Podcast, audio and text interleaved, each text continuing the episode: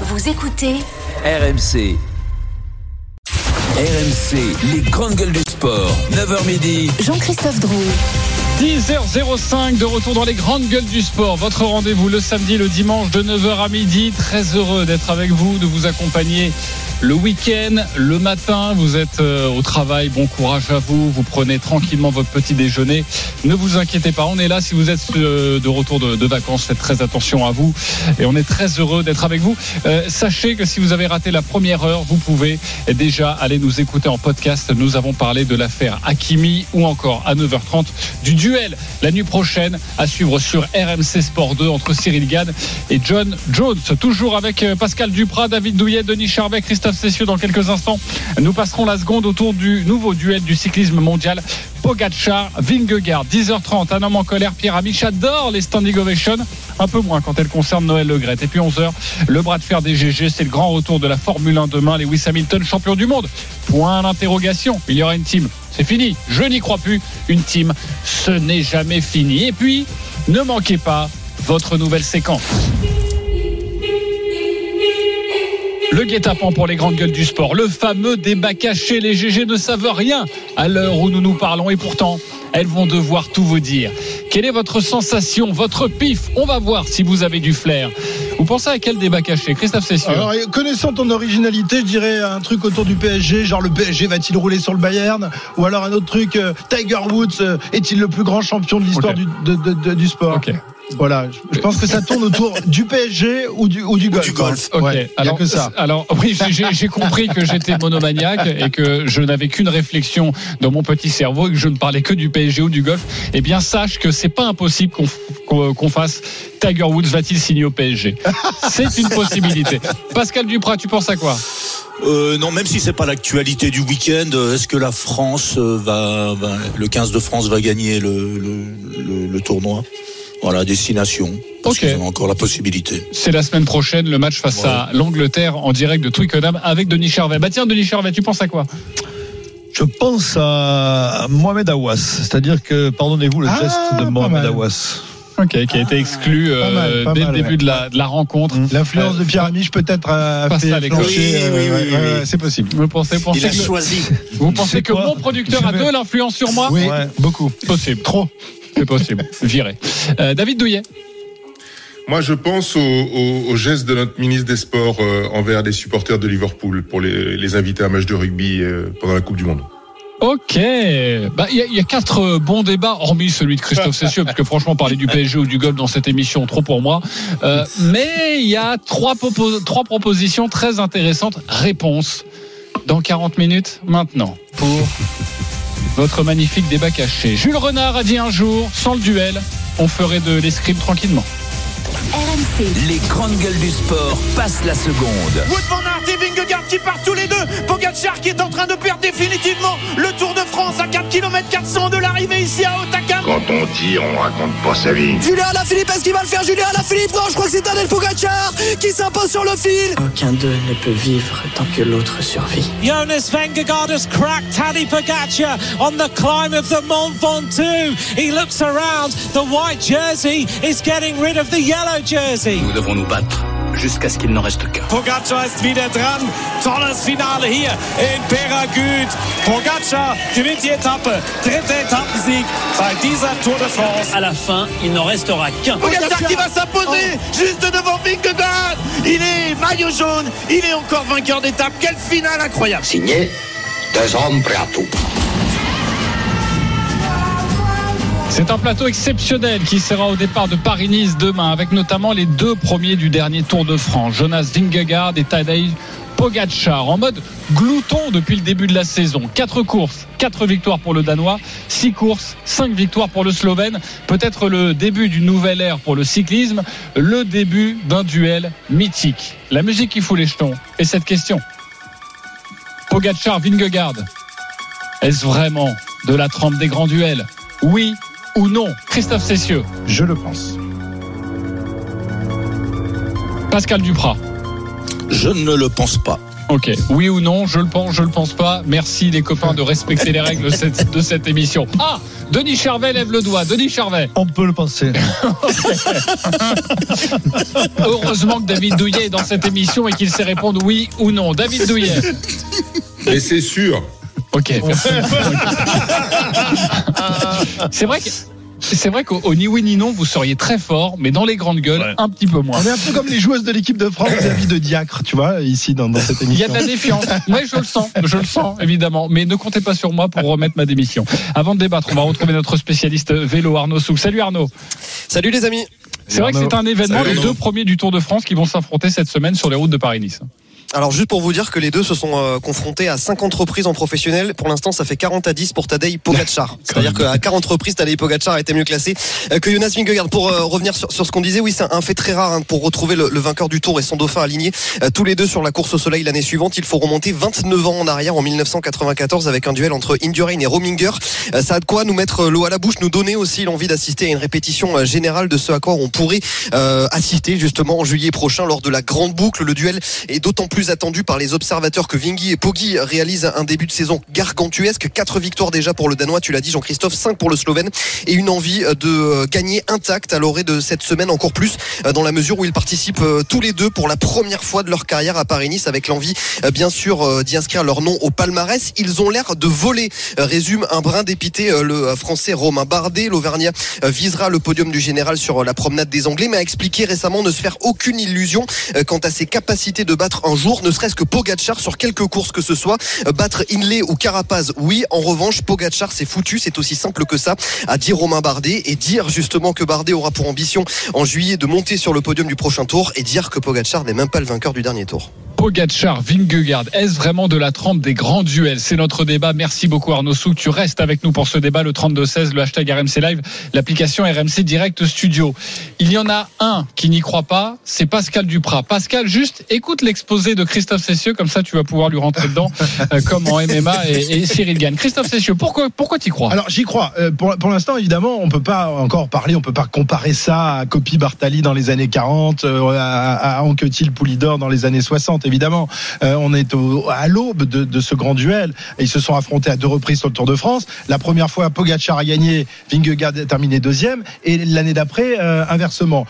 Donc c'est c'est l'année où on va savoir s'il y a vraiment un grand duel, parce que l'année dernière, Pogacar s'est fait surprendre par Vingegaard, euh, et notamment par son équipe qui a été euh, extraordinaire durant durant le Tour de France. Mais c'est vrai que on a tous les éléments quand même pour faire un. Ah, on a un tous les grand duel. éléments On a, on a tous les éléments. Ben, on a deux garçons euh, qui sont euh, foncièrement différents en termes de caractère, en termes de façon de faire et de façon de se comporter sur le vélo. D'un côté, t'as le flamboyant, Pogachar, toujours souriant, euh, très avenant, euh, qui, qui attaque euh, à tout va. De l'autre côté, t'as le Danois, un peu taiseux, sourire timide, euh, qui lui euh, est plus dans, dans le calcul. Mais euh, voilà, comme euh, les grandes différences, parce qu'il faut non seulement que les, les garçons soient du même niveau sur euh, sur la route, mais qu'en plus ils aient des caractères différents. Rappelle-toi, Poulidor, Anctil, c'était deux visions complètement différentes de la France des années 60.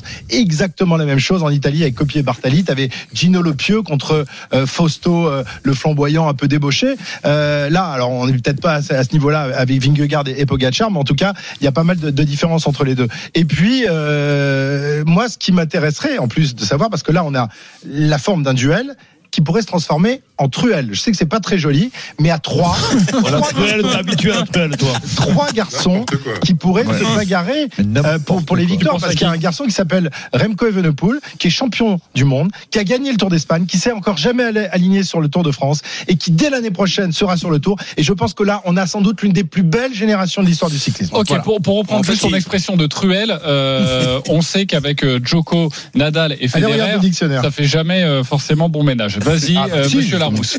Euh, oui, Pascal, tu n'y crois pas Non mais euh, non, j'y crois pas. Ça aurait été facile, euh, cela dit, de, de, de me mettre dans la roue de, de Christophe, tant il en connaît un rayon en termes de, de cyclisme. Mais bon, j'ai j'ai quelques arguments. Excellent. Euh, franchement, quelques arguments. Et le premier, le premier, c'est qu'il y en a un qui a vraiment euh, montré son statut. Euh, De, de grand champion, c'est Pogacar parce qu'il a gagné deux fois le Tour de France. Et au, pour, concernant Vingegaard, je ne conteste pas le fait que ce soit un grand champion, qu'il il effectue un superbe début de saison, mais j'aimerais euh, vous rappeler un précédent. Le précédent, c'est en 2019 et c'est Bernat. Tout le monde disait qu'il était le futur vainqueur des prochains Tours de France. Et qu'est-ce qu'il en est advenu depuis, à cause de blessures, à cause Ah, il a pris un bus dans le nez Eh bien, quand même. Hein, il a hein. jamais, non, mais il a jamais confirmé. Donc je dis, Ah ouais. tu l'as, tu l'as, tu l'as prudemment parce que tu es très malin. Tu en as euh, fait part. tu as dit que c'était peut-être un peu trop tôt. Donc moi je dis clairement c'est trop tôt. Il faut attendre. Et puis ensuite, il y a un deuxième argument, c'est que le cyclisme aujourd'hui, c'est un sport qui est extrêmement en mouvement, qui regorge de grands champions aux énormes potentiels. T'as parlé euh, de Remco. euh, j'ai- du mal à dire son nom. Lui aussi. Mais on, on- Bien. on pourrait, on pourrait par- parler aussi de, de Primoz Roglic parce que bah, il a failli le gagner malgré Ouais, tout ouais. en, Mais il est en plus- il est- 2020. ouais, mais Et il est d'une puis Wout van Aert. Il est plus il aura vieux, il du est mal plus à vieux, se- là, à se Roglic. bagarrer. Il a 30, mais Wout van Aert, il a montré l'année dernière sur le Tour que s'il Ouais. voulait se consacrer au Tour de France, il pourrait.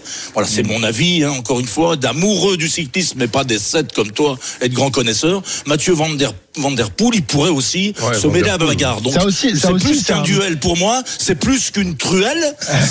Je sais pas comment on dit à 4. Hein. Euh, oui, à 4 ou à 5. Et, et je me dis que, oui, Pogacar, encore une, Une fois, pelletée. lui, c'est le grand champion. Et attention à la, la planche euh, savonnée pour, euh, euh, comment dire, euh, Vingegaard. Vingegaard. Ok, mais Voilà. moi, moi- Et la dernière chose, c'est que leurs noms sont imprononçables. et pour faire un bon duel, il faut des noms qui se prononcent comme il faut. Hino, Ah, c'est sûr. Pinot, contre Bardet, Lemon. c'est mieux ça. Hein. Non, mais, moi, je suis à c'est. Antil, Mais- tu vois, mais- c'est plus facile à dire. Mais tu sais quoi, Pascal je, je, je, je suis totalement d'accord avec toi. Et au-delà de la prononciation des noms, qui peut jouer Oui. à la marge, évidemment, mais qui compte à un moment donné, parce qu'on a envie de s'identifier et d'être dans un camp ou dans un autre, pour un des plus grands duels de l'histoire, pour l'instant, j'ai l'impression que la mayonnaise ne Oui, prend pas. alors le, le- le problème effectivement, c'est que tu as d'un côté un Slovène et de l'autre un Danois. Donc c'est peut-être pas aussi excitant qu'un Allemand, un Espagnol, un Italien ou, un- ou un Belge dans l'histoire du vélo. Mais, mais bon, ils sont là les champions. ouais, bien sûr. Non, moi, moi, là, Tu as remarqué que je suis pas allé sur ce côté sectaire hein, que tu développes, Christophe, hein, qui toi d'habitude est le défenseur des Ma réflexion était- Je suis pas allé là. Hein. J'avais la même réflexion que, que Pascal sur le fait que Vingegaard, il arrive de nulle part. Sincèrement. Personne ne le voyait arriver, il est arrivé euh, d'on ne sait où. Et que derrière, il gagne. euh, Bah, il fait deuxième du Tour de France oui, il y a deux ans quand même. d'accord, mais bon. euh, Bah, deuxième du Tour de France, c'est pas mal quand même. Enfin, et quand je dis on peut espérer, c'est que deuxième, voilà, et il faut, premier il faut, d'après, il faut que t'arrives le- pas nulle part quoi. il faut que ces garçons restent au niveau, tout simplement. Oui, Donc euh, la vraie interrogation, c'est, on l'a vu avec Pogacar, qui l'a prouvé, mais Vingegaard, voilà, on attend, on attend, on attend de voir, et ça va être très intéressant de voir sur le prochain tour ce qu'il va faire, s'il va être un prétendant et puisqu'il est l'ultra favori, j'imagine, euh, Christophe Vingegaard aujourd'hui. Non, Pogacar. Ah, Pogacar, Pogacar. devient favori, ouais. Oui, mais Oh, enfin, c'est pour euh, ça que là, ça va être l'occasion Oui, de voir. ils de. Même si évidemment, là, on est comme dans un match de poule avant la, la, la finale qui aura lieu cet été, qui sera la, euh, le, le Tour de France. Là, je pense qu'ils ont, ils sont pas encore au sommet de leur forme, même s'ils sont en très grande forme, parce qu'ils ont tout gagné jusqu'à présent. euh, Et après, les ils Pogacar, ont participé. Pogacar peut être la meilleure équipe du, du tour. Non, c'est Vingegaard qui a la meilleure équipe du Ah Tour. ouais Même Ouais, si celle de Pogacar Ils s'est sérieusement renforcée cette année. quand même. Je vois qu'il a bien bossé Non, son j'ai bossé. Pogacar. Ah oui, mais enfin, rappelle-toi le de la, juge- de la Jumbo, la démonstration de force sur les routes du Tour l'année dernière. C'est une, c'est une Ouais. dream team. Quand t'as Van Aert, Laporte, Roglic dans ton équipe, franchement, t'as, t'as, t'as, euh, T'auras du beau dit, cette euh, année chez, Christophe. Pardon? Cela dit, le Je juge de paix, du beau monde quand même chez UAE. Oui, ce- oui, mais c'est ce que, cette j'ai- année. c'est ce que je disais aussi, c'est Ben que oui. ça s'est bien renforcé. On en a parlé dans, Ouais, dans le grand euh, plateau, donc le, j'avais raison. le podcast Voilà. de référence. Mais il me semble, Arnaud, Ok. je sais pas si tu es d'accord avec moi, mais que les Jumbo sont encore, encore un tout petit cran au-dessus. On verra bien, mais bon, c'est mon avis. Oui, non, mais après c'est c'est sûr que Jumbo a toujours euh, toujours été euh, a toujours fait une grande démonstration de, de sa force collective. C'est c'est vraiment inscrit dans l'âme aussi de, de cette équipe. Mais j'attends de voir si vraiment euh, cette année UAE se décide à faire ce qu'a fait euh, Jumbo euh, l'an passé. Je pense qu'avec des, je sais pas, hein, je- je- j'ex- j'exagère un peu, j'extrapole un peu, mais j'imagine qu'avec des Ayuso, euh, Vine, euh, Wellens et, et Bennett, il y, a, il y a tout à fait de quoi mettre en difficulté euh, Vingegaard du côté du UAE. Ce duel, est-ce qu'il vous excite? David Douillet, après je reviens vous voir, parce que je sais que Pascal, tu voulais ajouter quelque chose. David Douillet. Ouais, moi, bien sûr qu'il m'excite et je vous trouve euh, vachement dur sur euh, sur le fait qu'il n'existe pas encore. Euh, ils l'ont démarré euh, il y a deux ans. Il y en a un qui fait des- premier et l'autre deux. Euh, cette année, euh, enfin l'année dernière, euh, deux et premier. Enfin, le duel, mais c'est très clair, quoi. Et c'est du gros duel. Et là, il démarre le début de la saison euh, en faisant premier chacun alternativement, euh, alternativement euh, l'un et l'autre globalement. Enfin, je vois pas ce qu'il vous faut de plus pour pour remarquer qu'ils survolent la discipline du cyclisme mondial et qui s'imposent comme les deux meilleurs cyclistes du monde. À voir dans la plus grande course qui va arriver, le Tour de France, euh, ce qu'ils vont nous donner encore euh, cette année. Mais on est dans, on est clairement dans des duels, dans un duel historique. Non, parce qu'il faut que évident. ça Ils soit ont sur la 24 durée. et Un 26 duel, ans. un duel, c'est sur la durée, David. Si tu peux pas le, c'est pas ben, sur bah, deux ans. c'est ce que je suis en train de te, c'est ce que non. je suis en train de te décrire. C'est ce que je suis en train de te décrire. Ils, ils ont démarré ça euh, depuis deux Tours de France euh, en amont, et, et ils ont 24 et 26 ans. Ils ont ils ont le même âge. Enfin, tu vois, il y a toutes Mhm. les il y a tout- tous les facteurs pour nous dire que voilà, on a on a deux gros tauliers, même si derrière il y en a qui vont piquer les fesses, c'est sûr. Sans jeu de mots, hein, attention, hein, on parle pas de dopage. Mais euh, je parle des autres concurrents, pardon. Euh, je l'ai pas fait exprès celle-là. Euh, en tout cas, euh, on, on a on a deux poids lourds là, même s'ils font que 60 kilos, euh, qui sont aux avant-postes pour un bout de temps, je pense. Ok, Pascal Duprat, tu voulais. euh, Ouais, pour ma part, je voulais juste rajouter que pour moi, le juge de paix, c'est le Tour de France euh, cet été. Ouais, ouais. bien sûr. Si on a encore ce mano à mano là, alors on pourra dire que c'est Ben, vraiment ça, le, hein. Le, le- chose. Le- le duel, euh, comment dire, euh, de légende en fait, qui rejoindra la légende des duels qui ont, qui ont, comment dire, euh, fait l'histoire du, du Tour de France Ouais. et du cyclisme. Mais c'est vrai que pour qu'un duel passionne notre pays, ça aurait été mieux que ce soit un Pinot Bardet, euh, euh, forcément, ou un La Philippe Pinot. Bah, Christophe. Euh, mais malheureusement, on n'a pas, on a, on a, on n'a pas les, les, les, les coureurs capables de s'immiscer dans une telle bataille. Malheureusement. Euh, mais, mais pour que ça passionne le pays, euh, parce que Pogacar, Vingegaard, ça passionne les, les, les, les puristes. De vélo dont, dont Ouais. je suis, mais je suis pas sûr que ça passionne. Tu vois, par exemple, toi, euh, Vingegaard, Pogacar, quand on a émis le débat, émis l'idée de faire le débat, t'as, t'as Non, c'est pas vrai. la- L'été dernier, moi, ça m'a passionné aussi de les voir euh, dans, dans la montagne. Oui, mais là, on Oui, aussi, passionné. cœur du mois de mars. euh, Ah oui, là, oui. Moi, oui. C'est parce que j'ai Christophe Cessieux et Pierre Amiche qui sont fans de vélo. hein, parce, parce que que, sinon, et parce franchement, je faire pouvais m'en neuf passer. débats hein. sur le PSG par émission. Donc de temps en temps, Ah, oui. il nous accorde, tu vois, il nous donne comme ça un petit. euh, un- Tu sais ce que j'aurais fait avec ce débat, moi, normalement Tu vois, j'aurais fait. Ah, je trouve que ce débat, ce débat, il est extrêmement pertinent. Bravo. voilà, pour une fois. Merci. Bravo Pierre et et bravo Jean-Christophe. Ouais, ouais, j'y ai pensé pendant de, de longs moments cette semaine et je me suis dit, il faut absolument qu'on fasse quelque chose. Arnaud Souk sur Paris-Nice, on suivra toute la semaine avec toi, avec, on l'a bien compris, des chances françaises amoindries, mais il y aura un plateau exceptionnel. Ah bah il y aura un plateau exceptionnel et puis il y aura aussi un plateau exceptionnel euh, côté euh, français. hein. On aura de, de quoi largement euh, euh, avoir à se mettre sous la dent. On aura David Godu, on aura euh, Romain Bardet. Ils joueront tous les deux le, le podium. hein. Il y en, a- il y en aura d'autres qui pourront s'immiscer dans le top 10 et puis on aura aussi aux côtés euh, des euh, sprinters Arnaud Desmar qui sera là entre autres choses. Donc euh, donc c'est pas mal. Et puis juste pour conclure, puisqu'on parlait de duel, moi je trouve que vraiment le grand duel de notre époque cycliste, c'est pas du Van tout. Pogacar Vingegaard. Pour moi c'est Van Der Poel Van Aert et ça c'est un Ouais. vrai duel parce que c'est à la fois un duel sur les classiques, c'est à la fois un duel également sur les grands tours, c'est un Bah, duel sur les terrains de cyclocross. Les deux, euh, les deux se sont en duel depuis qu'ils ont, depuis qu'ils sont gamins, depuis qu'ils ont 9-10 ans. Ouais. Et puis ils ont des, des résultats, voilà, qui sont relativement équilibrés l'un et l'autre. Et il, y a une un côté détestation qu'il n'y a pas entre Vingegaard et Pogacar, voilà, qui ont fait Oui, pour moi le, plus grand duel de, notre époque. La France du vélo et la France des, des grands tours et malheureusement on n'a pas la culture des classiques. Il y aura aussi un beau duel sur Paris-Nice, peut-être qu'il va finir dans l'octogone Avec entre David- Godu et Desmar. Godou, hein, Godou. C'est Go- Ah oui, Godou. Mal ça. Godou. David Godou. Hein, ouais. Ouais, ça c'était une mal, blague euh, la semaine dernière de notre ami Denis Charvet qui a Ah, du mal à prononcer C'était pas une blague. hein. C'est Oui, pas oui, non, non, t'es passé à côté, Oui, quoi, oui. de David Godu. Euh, on en parlera d'ailleurs demain. Il y a des conférences de presse aujourd'hui. On va voir si ça se Ouais. chauffe un peu. Et cet Bon, après-midi, l'Estrade Bianchi, Madiot, Il y a, il y a peu de risque que ça chauffe, hein, les amis. hein. Vous, vous emballez pas, hein, vous emballez pas. L'Estrade Bianchi Alors, j'adore, j'ai tous ces disques. Alors, franchement, je vais tout, je vais tout regarder, j'adore ça. Ce mec est une catastrophe. Aucune culture sportive, c'est terrible. Merci Arnaud Souk d'avoir été avec nous. On te retrouve toute la semaine autour de Paris-Nice. Il est 10h23, on se retrouve dans quelques instants. Un homme en colère, Noël Legrette. Pierre Amiche arrive dans quelques instants. À tout de suite sur RMC.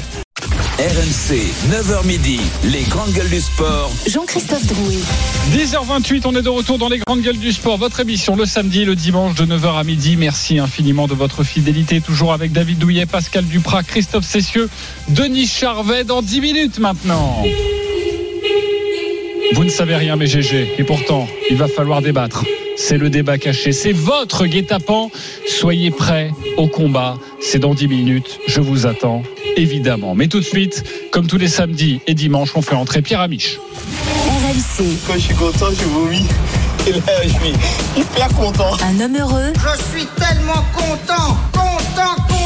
Pierre Amiche. Pierre Amiche, bonjour. Bonjour à tous. Je suis assez étonné, je pensais que tu étais en colère et pourtant tu es très heureux. Mais non, cette semaine je suis un homme heureux parce qu'on a pu se rendre compte que dans la vie, on avait le droit à une deuxième chance, et une troisième, et une quatrième, même quand on est un vieux monsieur blanc hétérosexuel octogénaire. Et ça, c'est un vrai signe d'espoir pour Christophe, et Pascal, et Denis, et David. C'est fou comme c'est pas la table de la diversité ce matin. Alors donc cette semaine est en pleine crise de l'emploi des seniors, c'est génial. Noël Legrette, 81 barreaux à retrouver du boulot, à peine dégagé de la FFF, le voilà patron du bureau de la FIFA à Paris.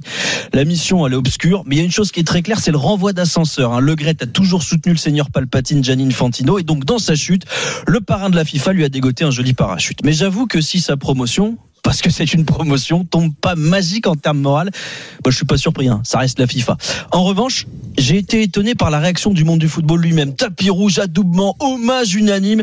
Ça, c'est le football français qu'on aime. Je veux simplement saluer ici le grand dirigeant qu'il a été.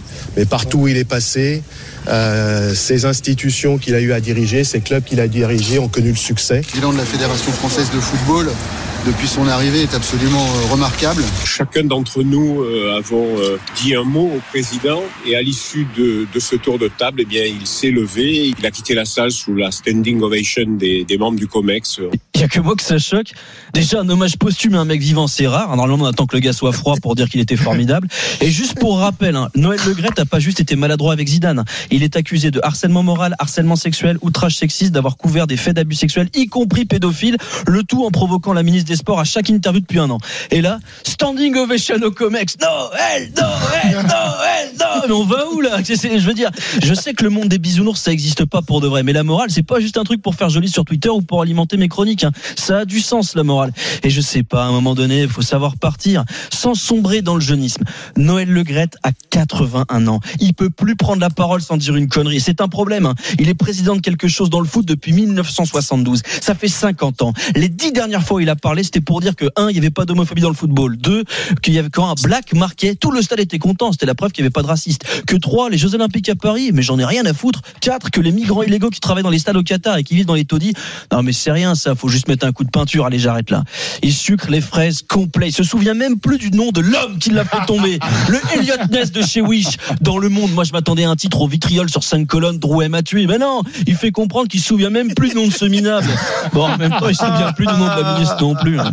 Et parce qu'il doit démissionner, parce qu'il est clairement dépassé, parce que le, le monde qui l'entoure, il le comprend plus, et qui multiplie les petites boulettes et les grosses conneries, ça deviendrait une victime. Mais là, on inverse totalement le truc. Non, Noël Legrette n'est pas une victime. Et qu'il jure vengeance ou justice, ça changera rien. Ça, ça changera rien à la fin. Ça la rendra juste plus longue.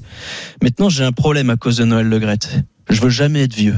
Je veux pas mettre du fixe dents et des couches. Je veux pas finir dans un mouroir de luxe avec des gens comme moi. Je veux claquer à 52 ans. Je veux finir dans une immense boule de feu au volant d'un cabriolet rouge avec ma maîtresse de 24 ans à me faire des grands rails de cocaïne et de Viagra pilé en buvant des sauts de cocktail hors de prix sur un yacht loué grâce à un presso finco. Je veux perdre la boule et me balader à poil sur l'île d'Oléron juste pour foutre les jetons aux gosses de ces cieux. Je veux vivre à crédit aux Maldives et cramer mes derniers moments de vie dans un paradis artificiel, quitte à lâcher la rampe, que ce soit avec panache. Et quand viendra ma dernière heure, que mon bref passage sur Terre prendra fin. Je suis pas sûr de vouloir laisser autre chose que des dettes et des souvenirs délirants et traumatiques à mes gosses.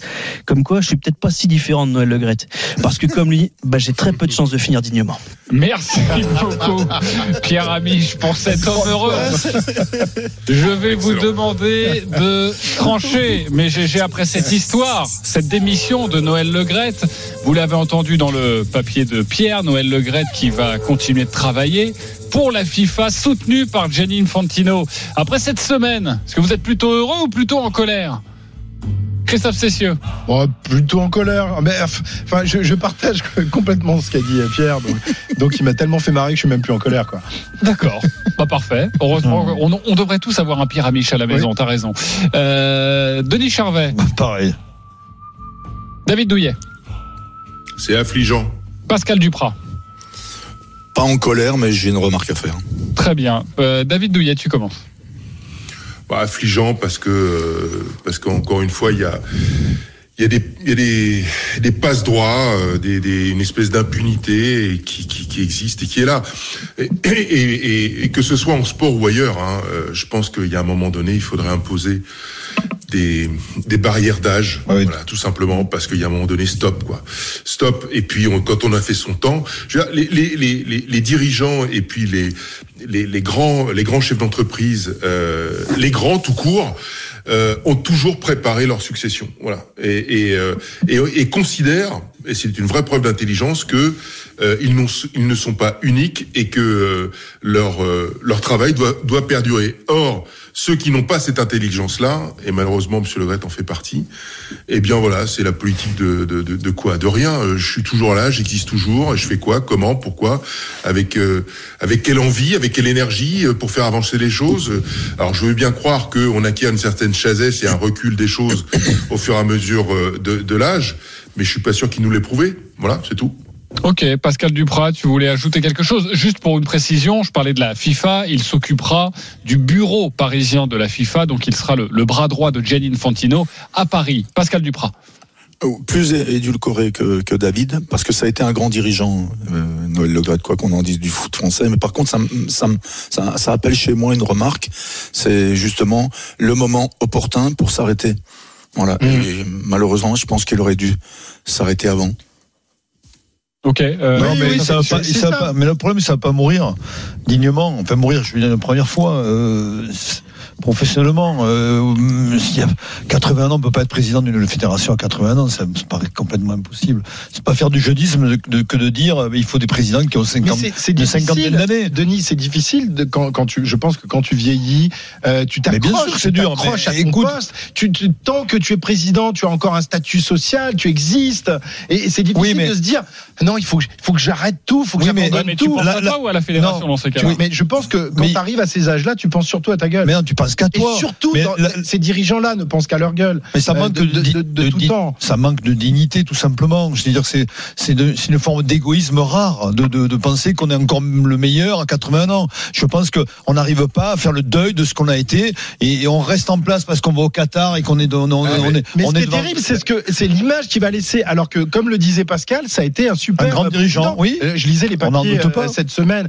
euh, sur le bilan euh, financier, économique, en termes de résultats sportifs, euh, le, le, le, l'argent qui a été redistribué au monde amateur. Il a fait des trucs géniaux pour pour le foot français, Noël Le Gret. Mais il aurait dû s'arrêter après la Coupe du Monde en 2018. Voilà, tu t'en vas, t'amènes un titre de champion du monde, et ben tu tu quittes la tu quittes la scène, tu quittes la salle en disant regardez regardez ce que j'ai fait. Oui, mais c'est le plus problème, fort, c'est que tu ne sais pas. Toi, les gens ne savent pas arrêter oui. quand ils ont du pouvoir. Ouais, vous. Ce qui est terrifiant, ce qui est terrifiant surtout, c'est celui qui l'a nommé.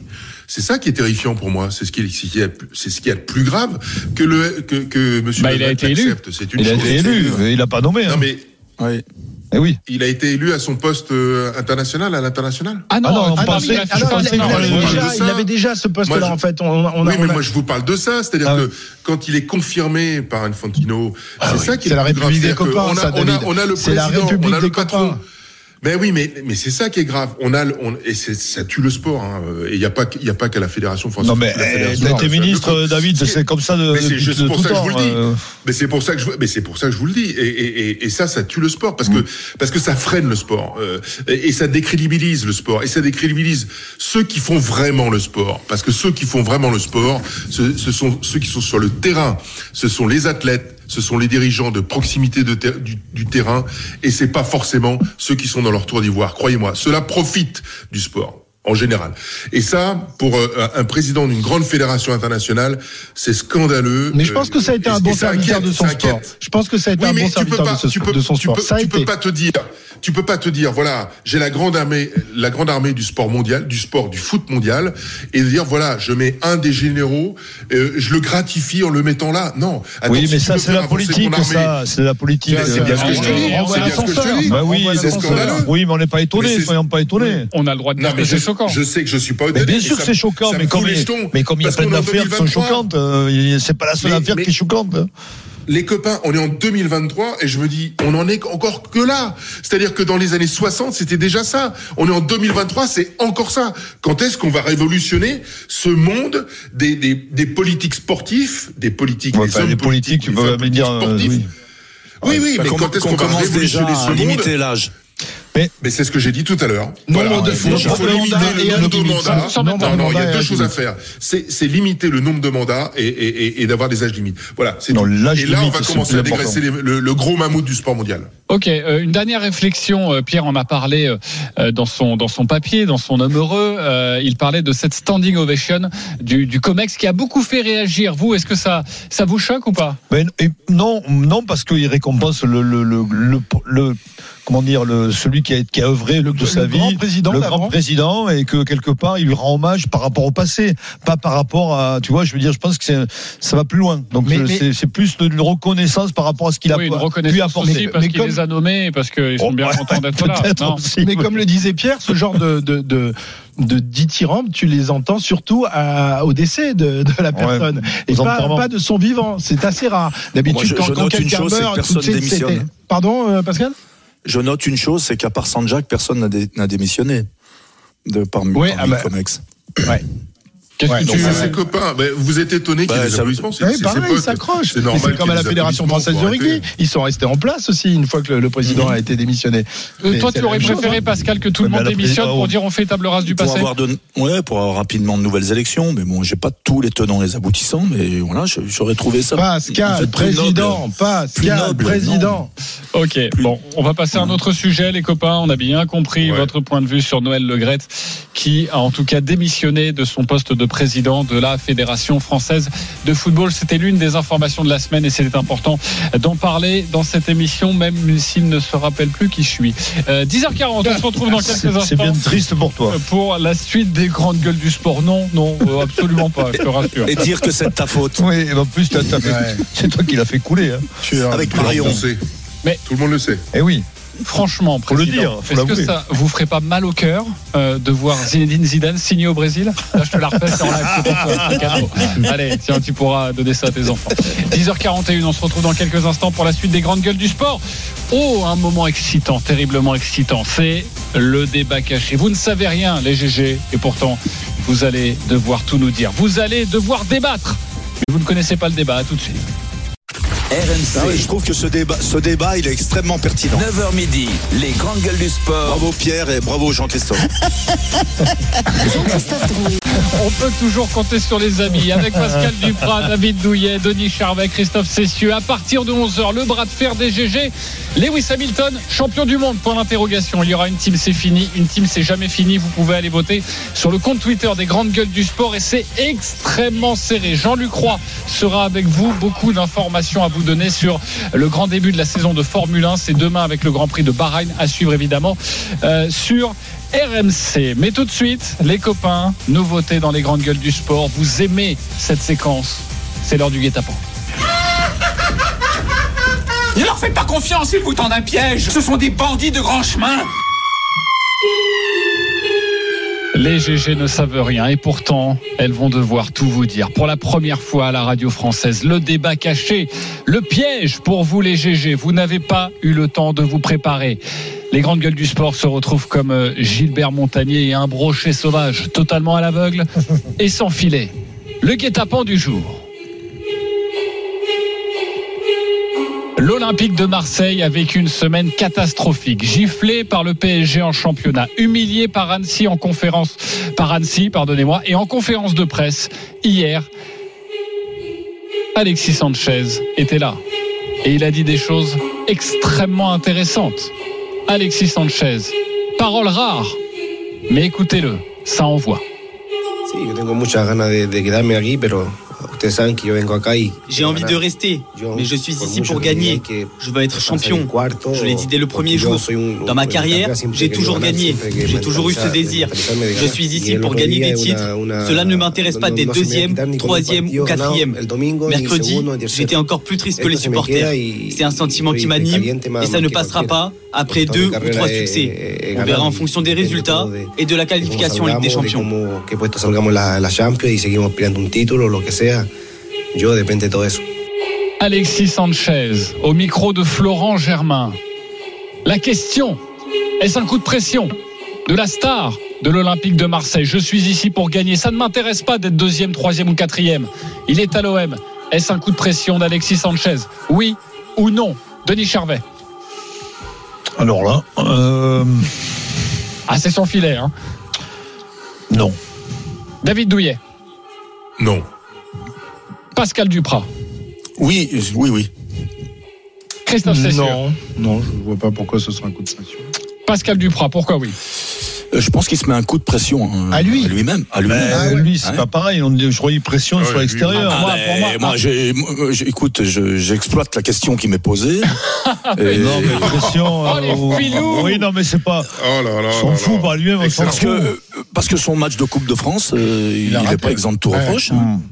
Donc il s'est mis la pression et par la même occasion il met la pression à ses, ses coéquipiers parce que la saison de l'OM elle, elle, elle est pas finie même si elle a pris un sérieux coup un sérieux coup dans les dans, dans, dans les ailes euh, par cette double défaite celle qui était euh, peut-être euh, allez on va dire logique sur le papier contre le Paris Saint-Germain qui s'est confirmé sur le terrain de manière implacable mais surtout par cette défaite en Coupe de France. Cette défaite en Coupe de France elle elle passe mal et les joueurs de l'OM eh ben ils ont fait comme beaucoup de joueurs professionnels qui hum, dès lors qu'on joue en équipe eh bien il y a un espèce de phénomène d'entraînement aussi vers le bas Ok, Denis Charvet. Non, moi je pense pas. Je pense que c'est une réaction d'un champion, euh, tout simplement déçu, voire déchu entre euh, aujourd'hui. Mais euh, Pardon, ça, part- par- ça paraît simple quand même. hein. Lui, Mais- il est là pour gagner des titres. Il est un peu en train de mettre la pression sur les dirigeants. Oui, mais en alors, disant, si oui, mais construisez il- pas une équipe, pour- moi, je me tire. D'accord, mais il en parle au moment où il, se- il voit que les, fi- les titres s'envolent. Si tu veux, c'est une réaction épidermique dans le temps. C'est-à-dire qu'il se dit, mais merde, on avait tout pour gagner, et puis tout d'un coup, tout s'envole.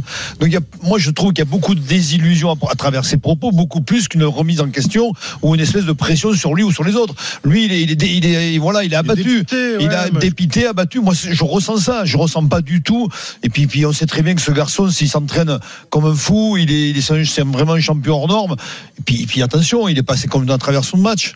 Donc, euh, tu vois, il y a quand même la désillusion de, de- de- d'être aussi dans l'échec par rapport à lui. C'est tout. Mais je, sincèrement, je vois, je, vois- je pense que ça va pas plus loin. Il me semble. Ouais, moi je suis entièrement d'accord avec Denis. Je vois pas pourquoi il mettrait un coup de pression. C'est surtout euh, l'interview d'un- d'un d'un garçon, un grand professionnel, euh, qui qui est dépité, peut-être pas par la défaite face au PSG, mais la défaite face à Annecy a- a fait mal à tout Marseille, à, à tout Marseille, parce que ce, ce- cette, cette Coupe de France, ils en rêvaient depuis 1989. Lui, il arrive dans le club. Euh, on, on- on est dithyrambique sur euh, la saison de l'Olympique de Marseille, et et en trois jours, tout se casse la gueule. C'est, c'est, c'est- ça doit être terrible pour, pour, pour Avec des euh, supporters, ça, avec des- surtout des quand- matchs que tu joues avec la faute, fermé, hein. quand la faute en partie repose sur tes épaules. De pas avoir su marquer ce, ce penalty, ça peut arriver à tout le monde. Mais quand on est un grand joueur comme lui, euh, ben on sent que euh, c'est pas passé quoi. Mais je vois pas du tout en quoi c'est un coup de pression Non. sur sur ses dirigeants parce que jusqu'à dimanche dernier, rappelez-vous, dimanche dernier, on faisait des, des débats. qu'on Est-ce que, est-ce que Marseille peut marcher champion. sur le Paris Saint-Germain, peut être champion Ouais, mais peut-être que là, euh, les joueurs se sont rendus compte qu'ils n'avaient pas l'effectif pour, euh, pour, pour aller chercher des titres. Mais c'est le cas. Mais euh, de se l'avouer, c'est pas non plus euh, se mettre la pression sur qui que ce soit. hein. Bon. Ok, je l'entends souffler. David Douillet, qu'est-ce qu'il y a? Ouais, je, je souffre parce que moi je trouve que balancer ça dans la presse comme ça. euh, Enfin, moi, entre- quand je lis ça entre les lignes, enfin, j'écoute ça et où je lis ça entre les lignes, je vois quelqu'un qui s'exonère, qui s'extrait du groupe. C'est ce que je voulais dire. Voilà, voilà, moi je m'extrais du groupe, je fais mon boulot Non. et les autres, euh, les autres, bah ils sont pas au niveau euh, et puis euh, je suis pas là. Mais il a pas Moi, dit je ça. ici, non, il a- il jamais dit ça, David. Ah oui, mais C'est lui qui rate le je péno, sais, en plus. je sais qu'il les dit pas, il le dit pas en creux, mais si tu vois la deuxième lecture de, de, de ce qui de ce qui sort de sa bouche, en fait, en fait, je- j'ai l'impression qu'il se cherche une excuse lui pour à, à son propre niveau qui est pas bon, en, en rejetant ça sur euh, le, le collectif et le global en disant voilà, parce que il dit euh, on doit être à 200% pour les supporters, euh, on a un public Mais il formidable. se met etc., dedans. etc. Il, c'est, non, une- je suis pas sûr. Mais je suis pas sûr. Oui, j'ai très envie C'est de un rester aveu de ici. sa part, Je suis ici pour gagner des titres. Ah je l'ai dit en y arrivant. Ça ne me va pas d'être deuxième. Je veux être un champion, etc., etc. Oui, bah si t'es un champion, tu te bouges les fesses, mon pote. Et puis euh, tu bouges les autres aussi. Mais, tu balances pas dans la presse et tu t'exonères pas ou tu te mets pas à l'extérieur en balançant un truc comme ça. Mais il quoi. parle de son échec, David. Je, je suis pas d'accord avec toi du pas. tout. Moi, je- Mais à aucun non, aucun non, moment, il, moi, pa- je- mais il se remet en question Il quand même. Bah, Il se remet Non, en question, mais il prend dit pas la responsabilité. J'ai sûr. envie de Non, non, rester, pas mais je suis ici pour gagner. Ouais, mais Ben, il s'inclut, c'est-à-dire que oui, mais il- sûr. en Non, il le disant dit pas ça, clairement. mais non, mais en disant ça, il se dit, il, il dit, moi, je suis pas arrivé non plus. Ça, ça s'entend. Ça, non, ça Ouais, s'entend de dire, moi non plus, j'ai pas, j'ai, pas été capable de les porter ailleurs. Il y y a aussi de ça. Mais non, mais quand un type Non, mais il l'a pas dit Je vais pas explicitement, ce que- rester, ce que tu pas dis, rester Denis, là. Pardon Da- attendez, attendez. David et après et après euh, et Quand après team, euh, quand team dit je vais, je vais, je vais, si on est deuxième, moi je suis ici pour gagner, je vais pas rester. Ça veut dire que tu as envie de te casser. Ça veut dire que tu te désolidarises du groupe. Ça veut dire que tu te désolidarises de ce qui se passe. Pour moi, c'est quelqu'un qui se cherche des excuses et qui rejette la faute sur les autres. Voilà. Ok, Pascal Duprat. Tout à fait d'accord avec David, parce que s'il avait voulu dire euh, mais c'est de ma faute, ben il avait qu'à le dire. Or là, qu'est-ce qu'il dit hein, Il dit il Moi, je suis là pour gagner des titres. Ça veut dire que lui, il se place déjà au-dessus des autres. J'ai toujours gagné des titres, ce qui est vrai. J'ai toujours gagné des titres. Donc attention, si je n'en gagne pas, ce qui semble être euh, le cas, eh bien, je vais me casser. Ben, il dit ça pourquoi alors? Moi, je pense que dans un premier temps, c'est pour s'absoudre de sa mauvaise performance, pour se placer au-dessus des autres, c'est-à-dire qu'il tire sur tout le monde, sauf sur lui. Moi, c'est comme ça que je, je, Moi, j'ai je pas, ressens. du tout la même lecture.